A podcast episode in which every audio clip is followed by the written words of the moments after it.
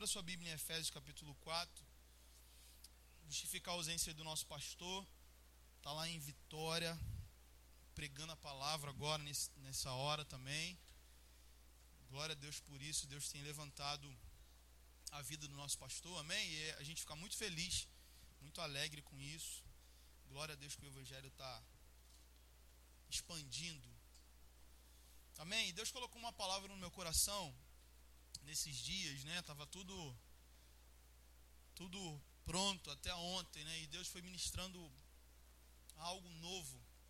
E eu queria compartilhar com vocês Efésios capítulo 4. O tema dessa mensagem é, é dignos da vocação. Efésios 4:1 diz assim: ó, Portanto eu, prisioneiro no Senhor, suplico-vos que andeis de modo digno para com o chamado que recebeste. O apóstolo Paulo, ele em suas só esse versículo por enquanto. O apóstolo Paulo em suas cartas, ele deixa claro uma preocupação que ele tinha da forma como a igreja estava se movimentando. Quando ele fala que andar não é andar, andar, né? É desenvolvimento. Como que vocês estão se desenvolvendo? E ele tinha essa preocupação em relação à palavra que Deus tinha liberado. Você sabe disso, né? A palavra vocação é, é palavra de Deus, é voca, é latim, voca e tel, Deus. Vocação é a palavra que Deus liberou sobre a nossa vida. E ele fala: olha, não basta você andar de qualquer forma com a palavra que você recebeu. Ou seja, nós precisamos desenvolver maturidade de fé para que a gente seja ande de forma digna com a palavra que nós recebemos. Resumindo, irmãos, o padrão de Deus, ele não é o nosso padrão. Jesus falou: se você quiser me seguir, negue-se a si mesmo, toma sua cruz. Quer vir após mim? Negue-se a si mesmo, toma sua cruz e siga-me. Então, ele está falando que há uma a, a necessidade de nós nos tornarmos dignos do que Deus está fazendo na face da terra. Porque um dia Deus decidiu nos salvar, Ele nos aproximou até Ele. Glória a Deus por isso, nós não fizemos nada. Efésios 2 diz isso. Nós estávamos mortos em nossos delitos e pecados, mas Ele nos deu vida. Então a salvação para nós foi de graça. Eu estava morto, eu não podia chegar até Deus. Ele decidiu e me chamou. E agora Ele propõe uma vida no reino. O reino era, é e será. O reino de Deus era, é hoje e será. Então, quando a gente fala entrar no reino de Deus, automaticamente a gente associa num, num, num, período escatológico. A gente fala reino de Deus, a gente parece que a gente está falando só do futuro, só da eternidade, mas o reino é hoje. Então ele está dizendo: há uma necessidade para que entre no reino hoje de viver de uma forma digna com a palavra que vocês receberam. Em outras palavras, irmãos, se nós não desenvolvermos essa dignidade, nós não vamos conseguir entrar no reino hoje. E a gente é filho, e ele fala em Gálatas, como se fosse escravo, porque o filho, enquanto é pequeno, em nada difere do escravo. Tem direito a tudo, tudo é nosso, mas não desfruta do que é nosso por herança, porque não há entendimento. Você está conseguindo compreender isso? Diga amém. Abra sua Bíblia em João capítulo 10. Evangelho de João, capítulo 10, versículo 10. E uma das coisas que Deus, assim, ministrou no meu coração sobre essa dignidade, né? Como assim? Eu falei, Deus, como assim? O que, que é isso? Uma das coisas que Deus falou foi alegria. Irmãos, a gente deve ser, deveria ser o povo mais feliz da face da terra, sabia?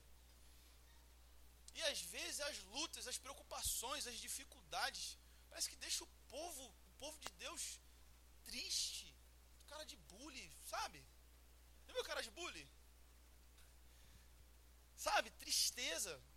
Não é a vida proposta por Ele. A gente pode passar por uma série de, de situações na nossa vida que gera uma tristeza, mas que é momentânea. Porque a vida de Cristo me enriqueceu. A vida de Cristo me traz plenitude de alegria. Ele é o príncipe da paz. Então a alegria que Cristo promove é superior a qualquer dificuldade que eu possa passar.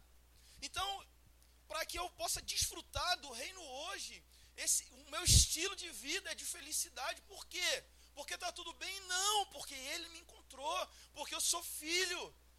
Eu sou filho de Deus, então está tudo bem, na ótica dele está tudo bem. Porque se eu sou filho, ele me salvou, ele está contribuindo, ele está fazendo com que todas as coisas venham contribuir para que o meu caráter seja aperfeiçoado. Então eu posso viver feliz, mesmo que tudo não esteja da forma como eu projetei, porque Cristo é o meu Senhor, Deus é soberano, meu Pai é o Criador dos céus e da terra, está tudo bem. Alegria, você é filho não permita que as tribulações, as adversidades tirem o brilho do teu rosto. Essa alegria que contagia, essa felicidade é diferente, porque não é por conta de dinheiro, por um casamento bem resolvido, porque está dando tudo certo, não. É porque nós temos uma esperança, e essa esperança é Cristo. E nós precisamos comunicar essa vida onde a gente estiver. Cristo é esperança. Cara, não, não consigo entender por que, que você sempre está feliz, por que você sempre está alegre, por que, que você sempre está tá zen, está tudo em paz, porque Deus é o meu Senhor. Eu sei em quem eu tenho crido. Eu olho para o alto, eu olho para o monte de onde vem o meu socorro. O meu socorro vem do Senhor que criou os céus e a terra. Deus é fiel precisa desenvolver esse estilo de vida de alegria e felicidade. Pode estar um caos na minha vida, mas Cristo é a minha alegria.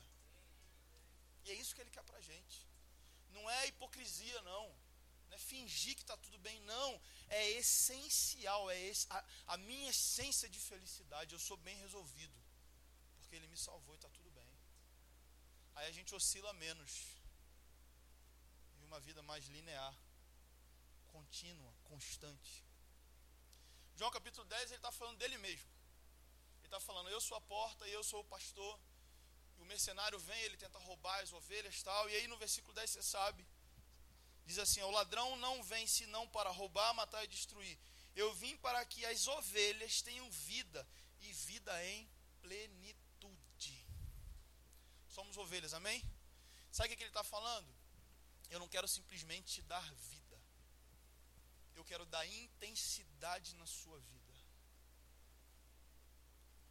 Há uma grande diferença de estar tá vivendo isso que ele falou aqui: plenitude e sobrevivência. Deus não quer que a gente, sendo filho, venha sobreviver. Deus quer que, como filhos e ovelhas, nós tenhamos satisfação na vida, ou seja, plenitude de vida. Plenitude, pleno, alegre, feliz, sorrindo. Ah, sorri, cara. Ah, alegria plenitude, Deus é bom. E parece que as dificuldades, irmãos, a gente vai ter dificuldade. É, olha só, crescer dá trabalho. Sabia disso? Desenvolver dá trabalho. A gente precisa. Eu estava conversando esses dias com uma pessoa, falei assim, cara, a gente tem que gerar. Sabe, gerar um, um novo comportamento, gerar, sentir dor. De dentro para fora, tem que mudar, ser intencional e ser inteligente. De repente você fala assim: ah, Tiago, mas a minha estrutura familiar é muito complicada. Ah, eu não gosto daqui onde eu moro. Então muda. Então se muda. Eu não gosto dessa situação. Então, Deus, o que, que eu posso fazer? Me abençoa, me dá inteligência, porque eu não quero mais viver a situação na minha vida. Eu exijo de mim uma atitude para mudar. E o que, que eu tô? Abre uma porta, Deus me ajuda. Eu vou ser intencional, eu vou contribuir com o Senhor, eu vou fazer tudo que está na minha mão para mudar a situação. Entende? Isso é intensidade. A gente não pode ficar 10 anos. Ah, Deus, esse aqui é o meu problema de estimação, tá vendo? Eu carrego ele aqui, esse meu probleminha, tá aqui comigo, Deus é bom, Deus vai dando vitória. Não, irmãos. Isso é sobreviver. Viver com plenitude é ser inteligente, trabalhar, falar, Deus, me ajuda, abre portas, eu vou fazer minha parte, eu quero mudar essa situação, eu não aceito mais isso na minha vida se isso está tá me gerando tristeza constantemente, eu preciso dar um passo de fé em direção para mudar aquilo que está gerando tristeza. Deus não vai fazer a nossa parte, não, nós temos que fazer a nossa. A gente precisa trabalhar com inteligência, ouvindo Deus, fazendo a nossa parte. Dá um passo, irmão, dá um passo de fé mesmo, dá um passo.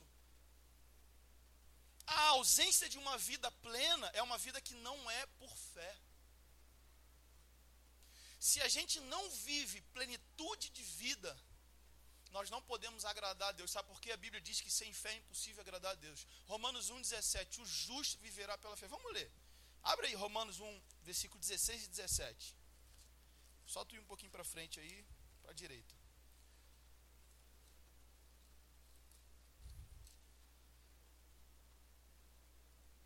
Romanos capítulo 1, versículo 17. Diz assim, ó, visto que a justiça de Deus se revela no evangelho, uma justiça que do princípio ao fim é pela fé, como está escrito: o justo viverá pela fé. Preste atenção. Plenitude de vida, viver por fé. A ausência de plenitude é não viver uma vida pela fé. Sobreviver, empurrar as coisas com a barriga. E como é que você está, irmão? Ah, indo. Você está indo para onde? Ah, estou vendo aí, né? Vamos ver o que, que vai dar, vai dar nada. Não é isso que Deus tem para a gente, não. Deus nos fez filhos e filho tem direito à herança. A herança é protagonismo. A gente precisa assumir o nosso papel. Eu sou protagonista. Junto com Deus. Fala, Deus, eu preciso mudar uma situação na minha vida. Então eu preciso tomar atitudes inteligentes. Preciso agir. Não posso mais ficar empurrando as coisas com a barriga. Como se tudo tivesse tudo bem. Não, está tá, tá como Deus está. Não, está como Deus está, não a ausência de viver uma vida plena não agrada a Deus, porque sem fé a gente não agrada a Deus. O que Deus propõe para nós como filhos, viver uma vida pela fé. Uma vida pela fé o agrada. Então, você vê Josué, Josué é abusado. Ele orou e falou: Deus, para aí o sol. A Bíblia diz em Hebreus, lá em Gênesis 22, quando Deus fala para Abraão: Abraão, me dá teu filho Isaac, o único filho, o filho que tu ama. E ele obedeceu a Deus, foi três dias andando, chegou lá em Moriá, ele ia entregar Isaac em sacrifício. Só que em Hebreus diz que Abraão acreditou que Deus iria ressuscitar o filho dele. Isso é fé, irmãos. E qual é a nossa estatura de fé? Qual é a nossa medida de fé? Se da nossa boca só sai reclamação, só murmuração, cara fechada, tá tudo dando errado, as coisas não acontecem. Irmãos, a gente precisa aprender a desenvolver um estilo de vida de fé. Então eu posso agradecer a Deus por aquilo que nem aconteceu ainda. Eu posso agradecer a Deus por aquilo que eu estou vendo. Nós precisamos viver como se aquilo que a gente está orando já estivesse acontecendo. Então eu posso fechar os meus olhos agradecendo a Deus, muito obrigado, porque isso é uma verdade, eu já estou vendo. O Senhor está permitindo eu visualizar isso e eu te agradeço por isso. Não é falando, ah, as coisas não mudam na minha vida, é tudo difícil, tudo complicado, é assim mesmo. Deus não tem filhos prediletos, não. Esse negócio não vem assim, parece que Deus abençoa. É, aqui, esse irmão, esse irmão, esse irmão, eu estou aqui. Quando chega a mim, ele pula. Puf, tudo, tudo pula. Não, não, não. Só que tem gente que vive pela fé e tem gente que não. Tem gente que é ousado. Nós precisamos ser ousados. Preste atenção, irmãos. Nós precisamos ter uma experiência com Deus. Entende isso? Como Jó falou, eu te conhecia só de ouvir falar, agora eu sei quem tu és. Andar, não por vista, mas por fé. Eu lembrei, me lembrei de uma situação aqui, acho que foi em 2013, se eu não me engano, em relação à música. Eu estava numa outra congregação, era o líder da música. Meu líder falou assim, cara, vai ter um vai ter um congresso de música em Petrópolis. E você tem que ir. Seria bom que você fosse. Eu falei, ah, show de bola, então partiu. Vou lá. Beleza, com muita dificuldade fiz a inscrição, não era barato. Tinha casado em 2010, recém-casado, né? Muita dificuldade nesse casamento ali. E aí, show de bola, só paguei a inscrição. Eu falei, eu vou, Deus, eu vou. O pastor está falando que eu tenho que ir, show de bola, vou obedecer e vou. Como eu não sei. Fiz a inscrição. Uma semana antes do evento, eu estava na igreja sede, uma reunião de empresários, aí o pastor me chamou lá na frente, me apresentou o rapaz, aqui, esse rapaz da nossa igreja, sei lá de onde, de Niterói, sei lá onde é que era. Ele vai também, eu falei, irmão, tá, meu vovô também, tal, não sei o que. E aí, tu vai como? Eu falei, ah, eu tô vendo aí. Ele, rapaz, pô, tem uma vaga no meu carro, tu quer ir comigo? Eu falei, ah, se tiver eu vou, né? falei, show de bola, então, aí marcamos, tudo bonitinho. Beleza. Ele marcou comigo ali na casa do alemão, depois da Reduc. Marcou comigo 10 horas da manhã. Aí botei minha mochilinha nas costas, um colchonete, cheguei lá, antes do horário. Ele chegou 4 horas da tarde. Eu fiquei lá esperando tal, entrei na casa do alemão, sem dinheiro, pouquinho dinheiro em frente à casa do alemão, tudo, as coisas são baratas, né? Comi um croquete lá para segurar. Aí chegou, pô, irmão, desculpa, tal, não sei o quê. Eu falei, não, de boa, tal. Fomos embora para Petrópolis, de Corolla. Falei, Deus, muito obrigado. Duro, de Corolla, ar-condicionado. Falei, isso aí, esse que eu mereço mesmo. Show de bola. Chegamos lá, fomos para a igreja. Eu não tinha onde ficar. E ninguém sabia. Ele me deixou na igreja e encontrou a galera da igreja lá, um montão de caravana, nego vindo do Brasil, um montão de lugar tal. Aí eu. Já viu quando o Chaves vai ficando quietinho lá no seu canto? aí eu fui ficando lá na minha, ficando na minha. Aí ele de longe, assim, sei lá, uns 20 metros, ele me viu. Aí ele viu assim, ele foi até mim. Ele falou assim, cara, tu vai ficar onde? Eu falei, tem a mínima ideia. Se não tiver lugar nenhum, eu vou estender o colchonete aqui pela igreja, vou ficar por aqui mesmo. Ele, cara, tu não tem onde ficar? Eu falei assim, não. Cara, como é que tu veio pra cá? Eu falei, mano, eu vim porque Deus falou que eu tinha que vir, eu tô aqui. Eu não preciso de nada, eu só preciso obedecer e ter fé. Ele, caraca, calma aí, rapidinho. Aí fui lá, pá. Daqui a pouco ele voltou. Entra aí, chega aí. Aí botou de novo no Corolla. Isso aí, Deus, certinho. É isso que eu mereço. Aí fomos, pá. Aí ele, cara, tem uma pessoa da minha igreja que o avô dela tem um apartamento aqui no Quitandinha. Conhece Quitandinha? entramos, falei, caraca, entrei no Quitandinha, se olhando, é lindo. Gente, pensa no lugar, é o melhor, é top. Aí entrando, tal, fui entrando, olhando aquilo. Eu fiquei no melhor lugar de Petrópolis. De carro. Isso aí chegamos quinta-feira, sexta. Aí sábado de manhã, Danilo Monteiro, cara, ministração, céu desceu lá na frente, chapado já Aí um rapaz, esse rapaz, ele chegou e falou assim, aí, teu pastor tá aí. Eu falei assim, meu pastor? Sim, é, cara, teu pastor é aquele de óculos, tem negócio aqui na cara. Eu falei assim, é. Ele tá aí. Eu falei, ah, beleza. Aí ficamos lá e tal. Acabou a ministração, né, mais ou menos na hora do almoço, assim, eu olhei para trás, ele tava lá atrás. Eu fui lá falar com ele, pai e tal. Ele, cara, vim aqui só para almoçar contigo. Saiu daqui de Relengo para ir lá em Petrópolis almoçar comigo. Aí ele começou a perguntar aos pastores, é que tem algum lugar aqui para comer tal? Eu falei, não, tem quentinha aqui. Ele falou assim, não, não, quentinha não onde é que tem o melhor lugar de Petrópolis para a gente comer? Então o cara falou assim, ah, o melhor lugar é na churrascaria do lago ali, em frente a Quitandinho. Aí ele falou, então vamos lá. Eu falei, muito obrigado, é isso mesmo que eu mereço. Cara, eu fui e voltei de Corolla, fiquei no melhor hotel e comi no melhor lugar. Entende? A gente precisa ter experiência, a gente precisa andar. A gente não precisa de recursos recurso para se mover, a gente precisa obedecer. Fé é ouvir e obedecer. Como é que você acha que a gente vai conseguir agradar a Deus, irmãos? Às vezes a nossa oração expressa mais medo do que fé. A gente está com tanto medo, fala, Deus, Jesus me abençoe. Assim, caraca, cara, que fé é essa? Que, que plenitude de vida é essa que não glorifica a Deus? Parece que a vida que Deus propôs para a gente é um deserto eterno. Não é um deserto eterno. Nós precisamos decidir inteligentemente viver com plenitude. Deus, eu preciso encontrar esse lugar de satisfação no Senhor e assumir a minha responsabilidade de viver. O que, que eu tenho que fazer? Ser intencional, ser intenso. Parar de empurrar as coisas com a barriga. Parar de sobreviver fingindo algo que não é uma verdade. A verdade é essa que ele falou. Foi Jesus que falou, ele falou assim: "Eu sou a porta. Eu sou o pastor, quem entrar por mim achará pastagem".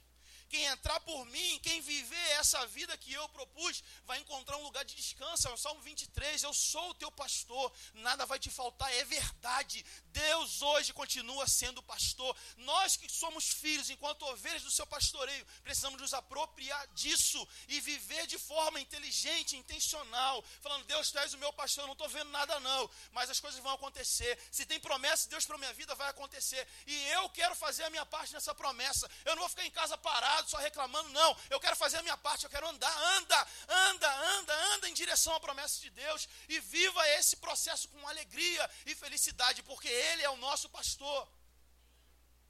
Alegria, irmão. Pensa aí no, no, no pensa agora no teu problema ou naquilo que tu ora. Pensa aí, pensa, fala assim, pô, Deus, eu queria tanto isso na minha vida. Viva como isso já tivesse acontecido.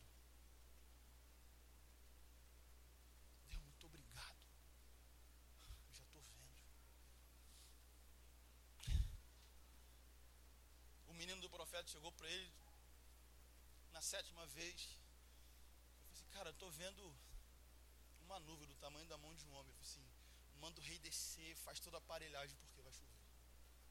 Prepara tudo. Entende? A gente precisa viver como se aquilo que a gente ora já tivesse acontecido. E isso me dá alegria, felicidade. Isso renova meu ânimo. Entende? A gente desenvolve uma visão que as pessoas não conseguem compreender. Irmãos, Deus não tem. Ele faz um caminho no deserto. Ele faz da pior oportunidade a melhor para a glória dele. A gente precisa colaborar e contribuir com ele, desenvolvendo um estilo de vida de fé. É o que ele quer, viver pela fé. Salmo 20. É um salmo que eu gosto muito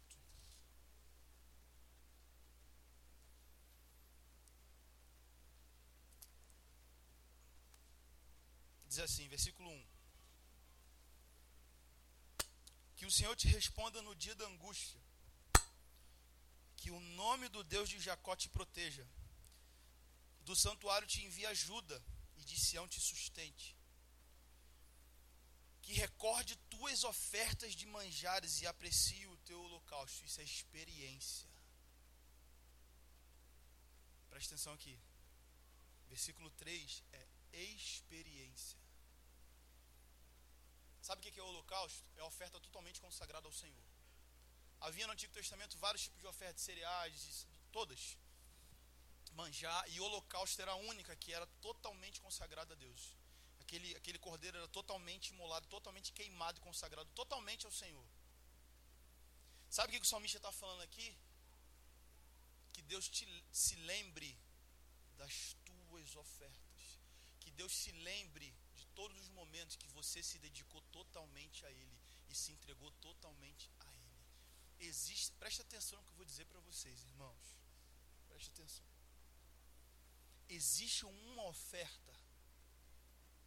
Preste atenção nisso. Existe uma oferta que muda a direção da nossa descendência. Existe uma oferta que marca os nossos filhos. Essa oferta é resultado de alguém que vive pela fé. Essa oferta aqui, ó, que recorde, ele está falando de Deus. Que Deus se lembre tuas ofertas de manjares e aprecie o seu holocausto. Alguém que não vive pela fé não tem uma experiência dessa oferta. Alguém que não vive pela fé não consegue produzir algo não existe. Essa oferta é proveniente de alguém que vive pela fé.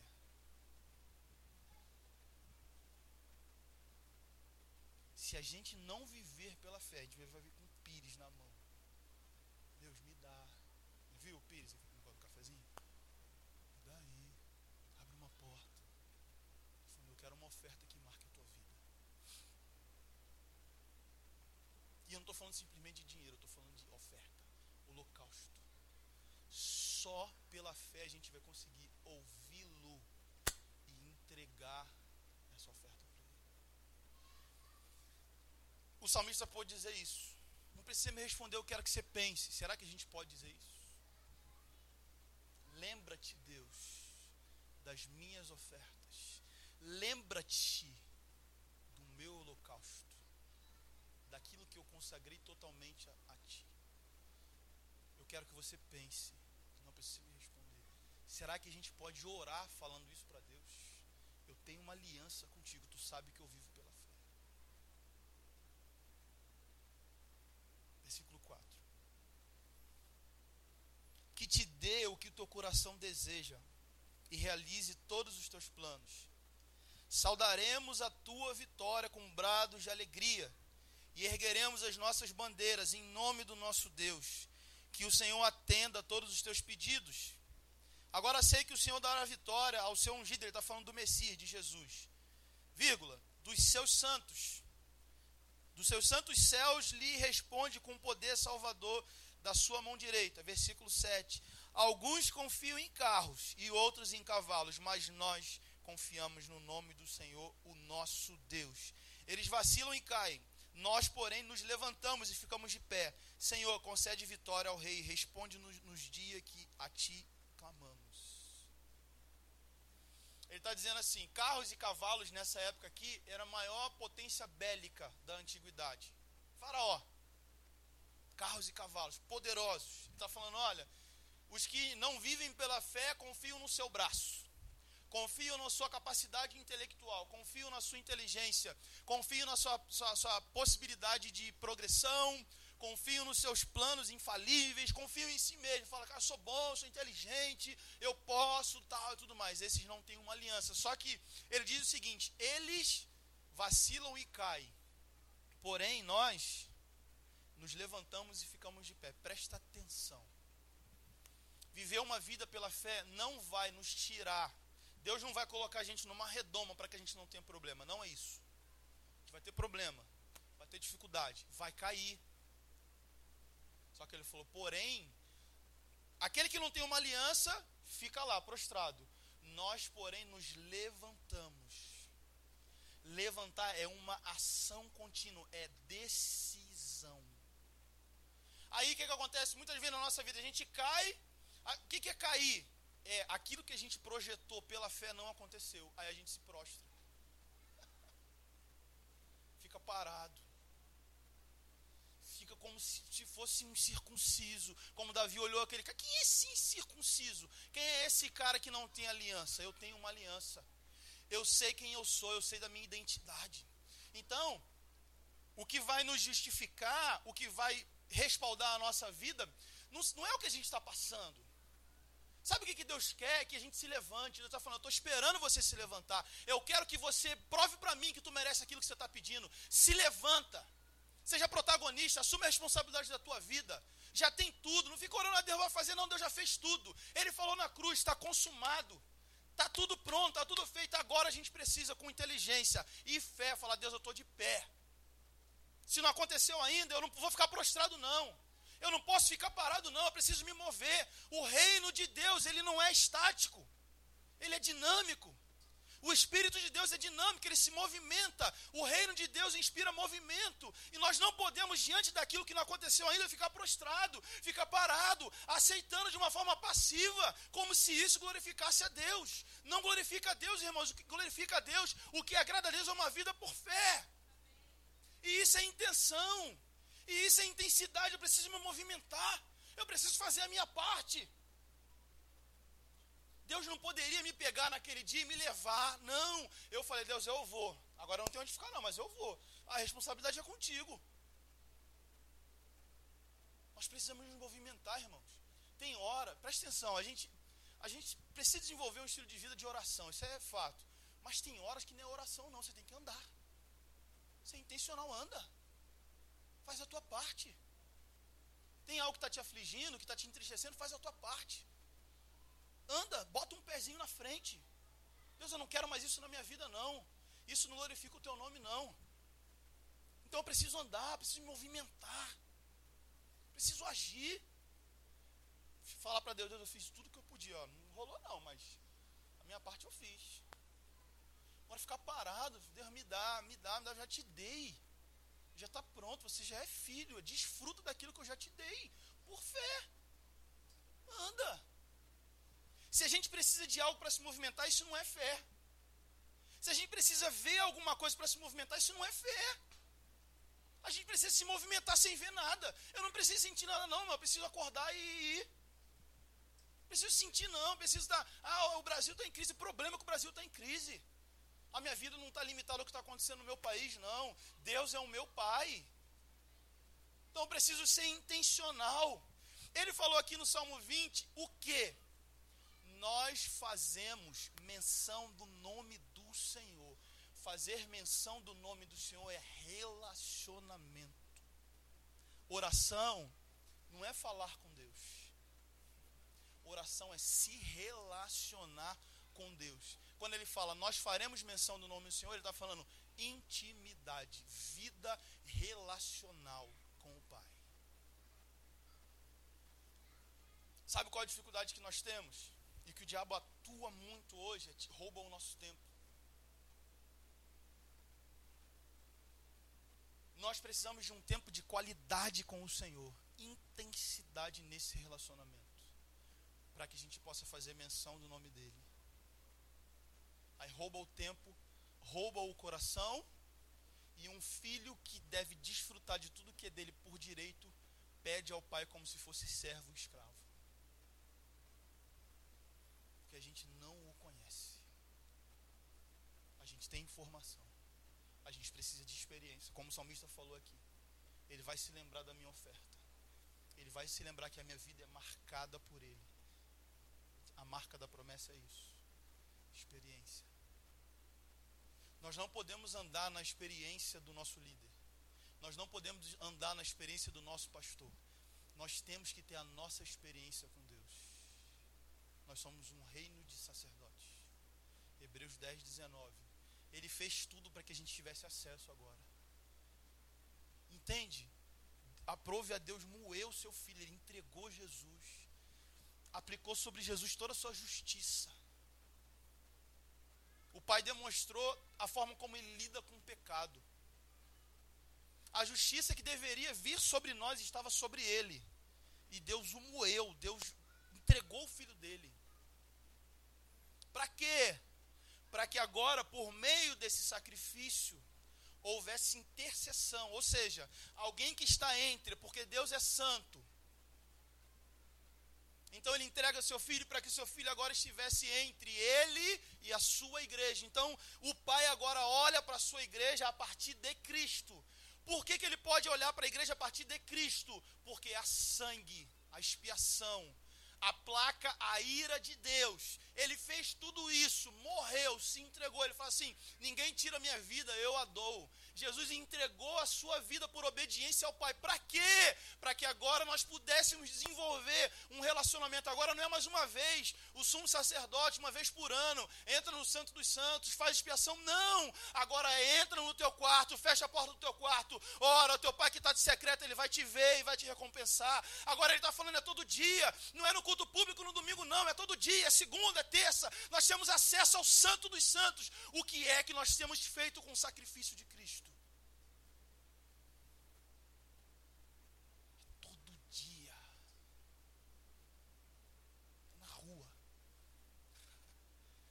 para a gente na rua, no carro, encher a gente do espírito dele. Para que a gente possa falar o que o salmista falou. Lembra-te da oferta. Lembra-te. Eu tenho uma aliança contigo. Tu sabe que eu vivo pela fé. Deus é tão, tão interessante nesse aspecto que ele permite que Malaquias fale isso. Pode me provar. Isaías fala isso, entra em discussão comigo, Deus está esperando a gente, o UFC. Entra no ringue, cara. Se levanta, deixa de ficar prostrado e luta. Luta pela tua vida. Luta. Sabe o desejo que está no nosso coração? Foi Deus que colocou. Não fica nessa paranoia de, ah, não, será que eu tô, tô, tô noiado, eu tô desviado? Não, Deus colocou no nosso coração o desejo. Para para pensar nos desejos que tem no teu coração, não são puros, não são lícitos. Você não quer o melhor para a tua família? Amém ou não? Então sabe o que Deus está falando? Luta por isso. Luta, anda, caminha. Não fica prostrado. Se levanta. Tomou um nocaute, pá, tomei um socão, buf, caiu. Levanta. Levanta e anda. É assim a gente glorifica a Deus. Fala, Deus, ó. Igual Paulo, cara. Paulo pregou, né? apedrejou, e foi dado como morto. Aí ele olhou assim, Todo mundo embora já. Bora pregar o evangelho, levanta. Vamos continuar. É isso que Deus quer da gente. Que a gente se levante e ande. Vamos sonhar, irmãos. Sonha alto. Que Deus restaure os nossos sonhos. A nossa realidade, a realidade hoje, não determina o futuro de Deus para a tua vida. O que você está vivendo hoje não determina o futuro de Deus para a tua vida, não. A Bíblia diz que o choro pode durar uma noite, mas a alegria vem para amanhã. Vem pela manhã o que precede uma alegria intensa são trevas. Às vezes você está muito próximo daquilo que Deus quer te dar e você não está entendendo ainda. Está cara de bullying. Tudo errado. É assim mesmo. Antes de Deus irromper de uma alegria na tua vida, vai dar tudo errado. As coisas vão ficar muito complicadas. Vai vir a noite. É assim. Noite, igual, tá vendo? Noite, aí amanhã, sol. Alegria, luz, brilho, trabalho, vigor, ânimo, disposição. Mas agora à noite, frio, menos energia, descansar, porque amanhã a gente vai se levantar, vai trabalhar, vai estar o sol, a gente vai, amanhã a gente vai tomar um café da manhã, vamos ah, glorificar a Deus, agradecer a Deus, Deus, muito obrigado por mais um dia, muito obrigado pela vida, pela minha família, pelos meus filhos, pelos meus pais, obrigado pelo meu, pelo meu marido, pela minha esposa, obrigado pelo meu trabalho, eu estou trabalhando, se eu não estou trabalhando, Deus, obrigado por isso, meu Senhor vai abrir uma porta, eu estou feliz, eu estou alegre pela tua vida. É essa vida que ele fala em João 10. Eu quero que as minhas ovelhas tenham vida com plenitude, desfrutar disso, intencionalidade. Eu vou te dar um exemplo aqui para a gente encerrar. Segundo livro de Reis, capítulo 4.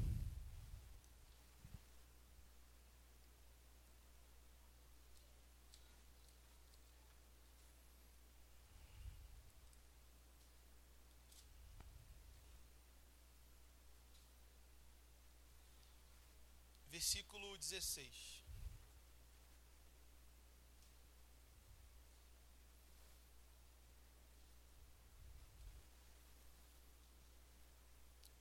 Segundo o livro de Reis, capítulo 4, versículo 16.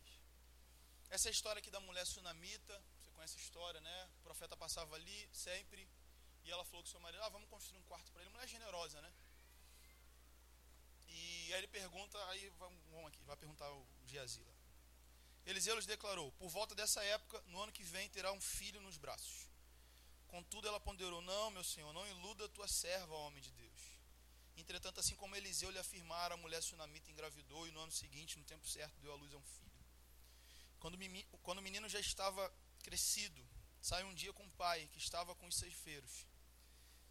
Então ele gritou ao pai: Minha cabeça, ai que dor de cabeça. O pai imediatamente rogou a um servo: Leva-o sua mãe. Este o tomou e o levou à sua mãe, e o menino ficou no colo dela até o meio-dia, então morreu. Olha a cena. Já imaginou? Eu acho que não deve haver uma dor maior, um problema maior na face da terra. Não existe nenhum problema pior do que esse na face da terra. Você pode ser, ah, eu era bilionário e fiquei pobre, show de bola. Sei lá, qualquer coisa, mas agora, uma mãe com um filho no braço até meio-dia. Imagina cena. Imaginou? Versículo 21. Olha o que, que a mulher fez. Ela subiu, deitou sobre a cama do homem de Deus e depois de fechar a porta se foi. Então mandou chamar o marido e suplicou: Manda-me, pois, um dos servos uma jumenta. Vou depressa à casa do homem de Deus e volto logo. Ela chamou o marido e falou assim: eu vou ali na feira e volto.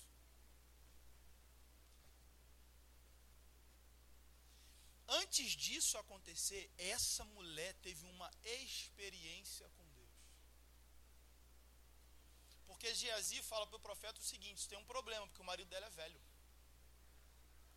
Tanto que quando o profeta fala com ela, ó, daqui a um ano, eu vou vir aqui, tu vai estar com um filho no braço. Ela fala assim: meu senhor, por favor, não, não engana a tua serva. Deus promove uma experiência daquilo que é impossível, desde que haja fé. Antes disso acontecer, ela teve uma experiência com Deus. Sabe o que é experiência? Conhecer Deus, ainda que parcialmente, porque a gente é extremamente limitado perto de Sua grandeza, perto de Sua soberania e santidade. Versículo 23. Indagou-lhe o marido: Por que vais ter com ele ainda hoje? Não é o dia de lua nova, nem sábado, mas ela, despedindo-se, disse: Shalom, fique em paz. Assim, tu vai hoje, tem, tem alguma ocasião específica? Está acontecendo alguma coisa? Eu falei assim: Não, estou em paz. Versículo 24. Então ela mandou selar a jumenta e ordenou ao servo: Conduz-me depressa e não para no caminho, senão quando eu mandar. Ela partiu para encontrar-se com o homem de Deus no Monte Carmelo. Assim que ele avistou de longe, o homem de Deus alertou seu servo Geazi. Ali vem chegando a sunamita. Corre, pois, ao seu encontro e indaga-lhe: Está tudo bem? Como está teu marido? Como está teu filho? E ela respondeu a Geazi: Shalom, tudo em paz. Presta atenção, irmão. Sabe como é que a nossa geração quer resolver os problemas? Contando para o Facebook.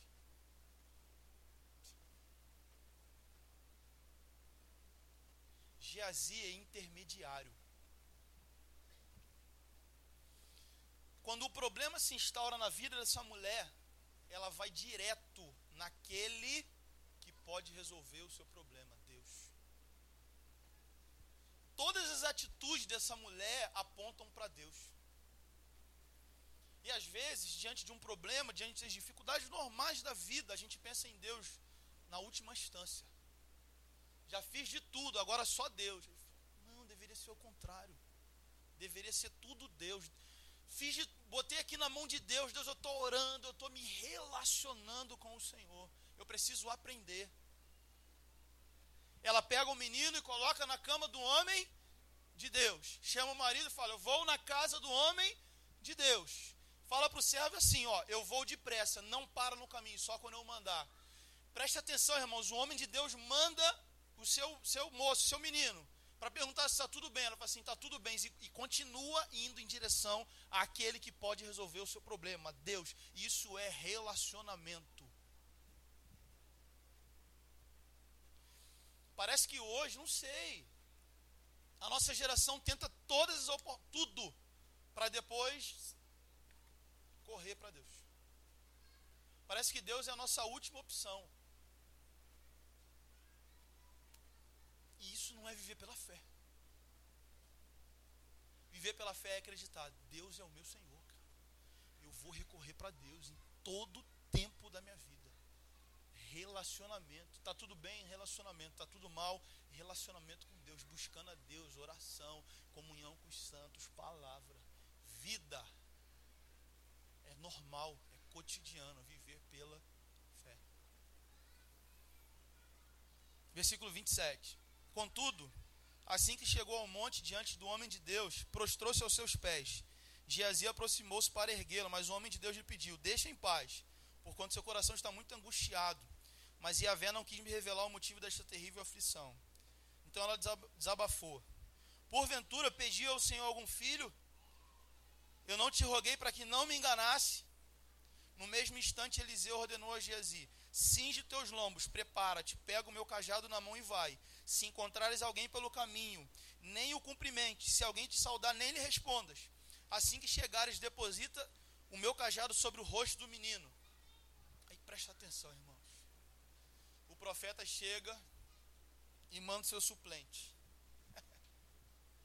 ah, já sei o que aconteceu. Vai lá, leva só o meu cajado e, e resolve. Deus falou a mesma coisa para Moisés. Moisés, eu vou mandar o meu anjo diante de ti. Tu com teu Deus falou assim: "Olha, Deus estava chateado com o povo. Vai com teu povo aí". Sabe o que Moisés falou para Deus? Não me faças sair daqui se o Senhor não for comigo. Eu não quero um anjo, eu quero o Senhor comigo. Sabe o que essa mulher falou para o profeta? Não quero Geazi, não. Você vai na minha casa. Sabe o que Moisés falou para Deus? Eu quero a tua presença. Quero a tua vida. É a tua vida. Não é simplesmente a resolução de um problema. Eu quero a tua vida. Quanto que custa para nós desejar Deus? Às vezes a gente tem medo de falar isso para Deus. Por de repente achar que não está pronto para ouvir o que Deus tem a dizer. José falou, não, não quero anjo. E essa mulher falou, não quero Geazi. Não quero intermediário. Eu não quero um remédio. Eu não, quero, eu não preciso de um tratamento. Você não entendeu. Eu tenho um problema grave. Você tem que vir até a minha casa. Deus, você tem que vir até mim. Eu preciso do Senhor. Irmãos, definitivamente, a gente não precisa de sete semanas de sei das quantas. De mergulho, de namã, sei lá de quê. A gente precisa do Senhor. Vamos lá. Versículo 30. Porém, a mãe do menino exclamou: Tão certo como vive o Senhor, e tu vives, juro que se ficares aqui, eu não retornarei para casa. Então ela decidiu acompanhar a mulher até a sua casa. Que, que Jacó falou para o anjo? Não saio daqui enquanto tu não mudar a minha história. A gente só vê a, a, o toque né, do anjo. Né? Deus mudou a história. Jacó é enganador. Jacó para Israel. Israel é príncipe. Jacó está falando: eu sou ruim. Eu sou limitado. Essa mulher está dizendo: eu sou limitada. Meu filho está morto. Eu tenho problema, Deus. Tenho dificuldades. Às vezes até duvido do meu próprio caráter por decisões erradas que eu tomo. Por pecado. Por ceder. Mas eu quero que o Senhor transforme a minha quando Deus ressuscita, quando Deus resolve, Ele transforma. Quando Deus vai adiante de Moisés, Ele transforma. Quando o anjo toca em Jacó, Ele transforma. Preste atenção, irmãos. Deus não quer simplesmente resolver o nosso problema. Ele quer nos ensinar a forma como Ele espera que a gente viva diante dele. Deus não quer dar um quer ensinar, olha, eu quero te ensinar como que eu quero que você viva para mim. Então, quando uma situação não muda, Deus quer mudar o nosso coração.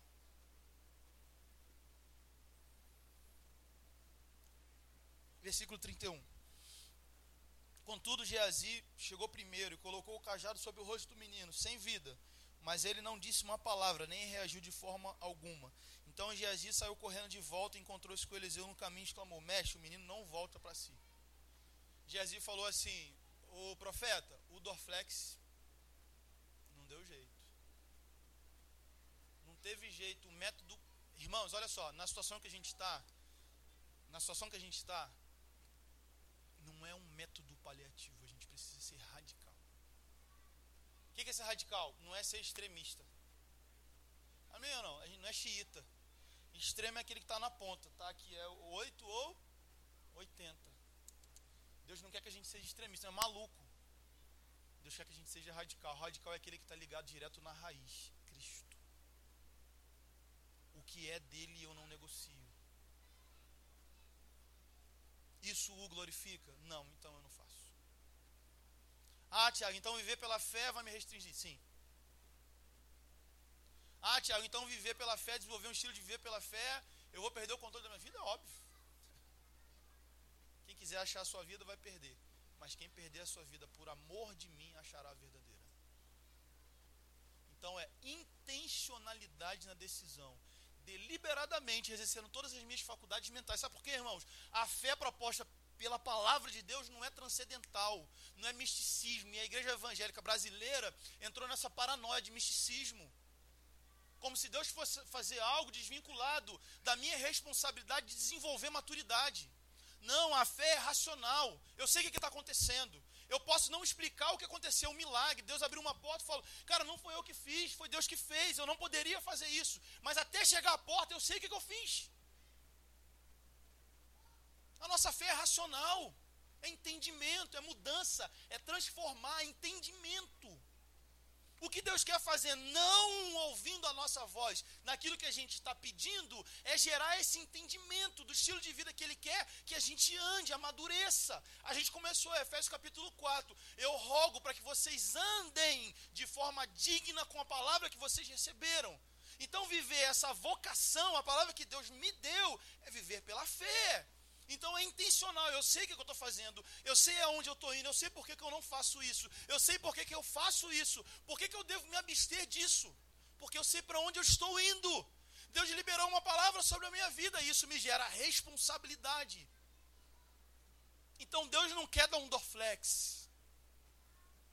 Deus não quer resolver esse probleminha. Esse probleminha é pequeno demais, irmãos. Para o tamanho do nosso Deus, a gente precisa entender isso. Não é 10 mil reais, não é um namoro, não é um casamento, não, é muito mais. Não é a cura de um problema, de uma doença, de um entendimento, não. E isso vai acontecer para a glória de Deus, para que a gente possa de fé em fé andar por fé e desenvolvendo maturidade, conhecimento, fé e desenvolver e comunicar esse estilo de vida para onde Deus nos levar, para que a gente o conheça. Eu conheço Deus. A gente poder falar isso, eu conheço meu Pai. Não é o Deus, quando eu falo, vocês entenderam, né? Não é andar na pegada do meu pastor, é, é, nós precisamos ter a nossa experiência. Ele chega e fala, ó, Dorflex não deu jeito não. Versículo 32. Quando Eliseu chegou à casa da sunamita, o menino estava deitado, morto, estendido sobre sua cama. Então ele entrou, fechou a porta e orou a Iavé. Em seguida deitou-se sobre o menino, encostando sua boca, a boca do menino, seus olhos sobre os olhos do menino, suas mãos repousaram sobre as mãos do menino. Enquanto se debruçava sobre ele, o corpo do menino foi se aquecendo. Eliseu levantou-se e começou a caminhar pelo quarto de um lado para o outro. Depois subiu na cama e estendeu sobre o corpo do menino mais uma vez. Então o menino espirrou sete vezes e abriu os olhos. Presta atenção nisso ele fez a mesma coisa por mais de uma vez. Alguém que está andando pela fé se levanta e tenta mais uma vez. Um filho de Deus não é um desistente. Ninguém lembra de quem desiste, de quem é frouxo. Frouxo que eu estou falando é mão de alface fraco, fragilizado emocionalmente. Não, não é assim, não é isso. Não é essa vida de Deus proposta para nós, não é. Ele fez, ele falou, preste atenção, preste atenção nisso, irmãos. A mulher falou, eu não quero, não quero, não quero Dorflex, eu quero que você vá lá na minha casa. Só que ele já tinha falado, o menino foi assim mesmo. Foi na frente e falou, não fala com ninguém, não pare nada, vai rápido, porque o problema é urgente. E ele fala, botei, botei o cajado, não aconteceu nada, ele continuou lá, ele volta. Tu imagina a cena. O profeta está vindo junto com a mulher, indo em direção à casa dela. Aí chega Geazi e fala assim: Ó, cara, não está rolando nada, o problema é sério mesmo, o menino está lá, está morto. E ele fica em paz e continua, entra, vai para o quarto, sobe, se coloca sobre o menino, a mão sobre a mão, a boca, ele botou a boca na boca do menino, ali ele ora e nada acontece. Segunda tentativa, ele continuou orando e nada aconteceu.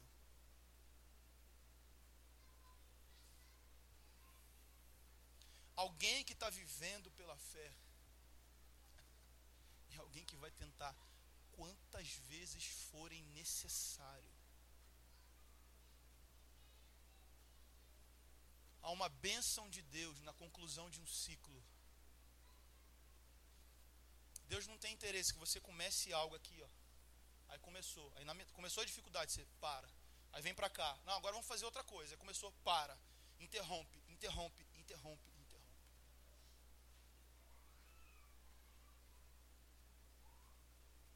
que ele fez? Vamos tentar mais uma vez.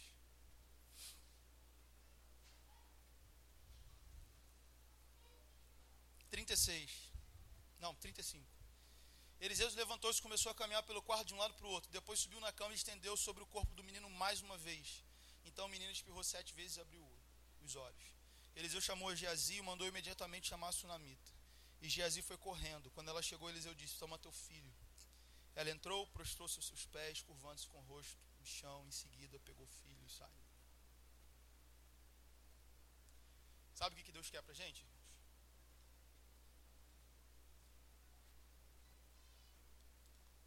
Que a gente pegue o nosso filho no braço. Esse filho pode ser a cura de uma doença que dizem que é impossível esse filho pode ser algo de extremo valor para você que você ora há anos. Esse filho pode ser, não sei, pode ser um filho mesmo. Esse filho pode ser qualquer coisa que esteja no teu coração. E não duvide daquilo que está no teu coração, porque se você está aqui, vou dizer uma coisa para você: foi Deus que colocou esse desejo no teu coração? É lícito. Colocou no teu coração. Então Deus quer tirar de um campo visual e quer entregar na nossa mão. Eu quero te dar o filho. Irmãos, Deus não tem prazer na tristeza. A vida de Deus propõe felicidade, alegria.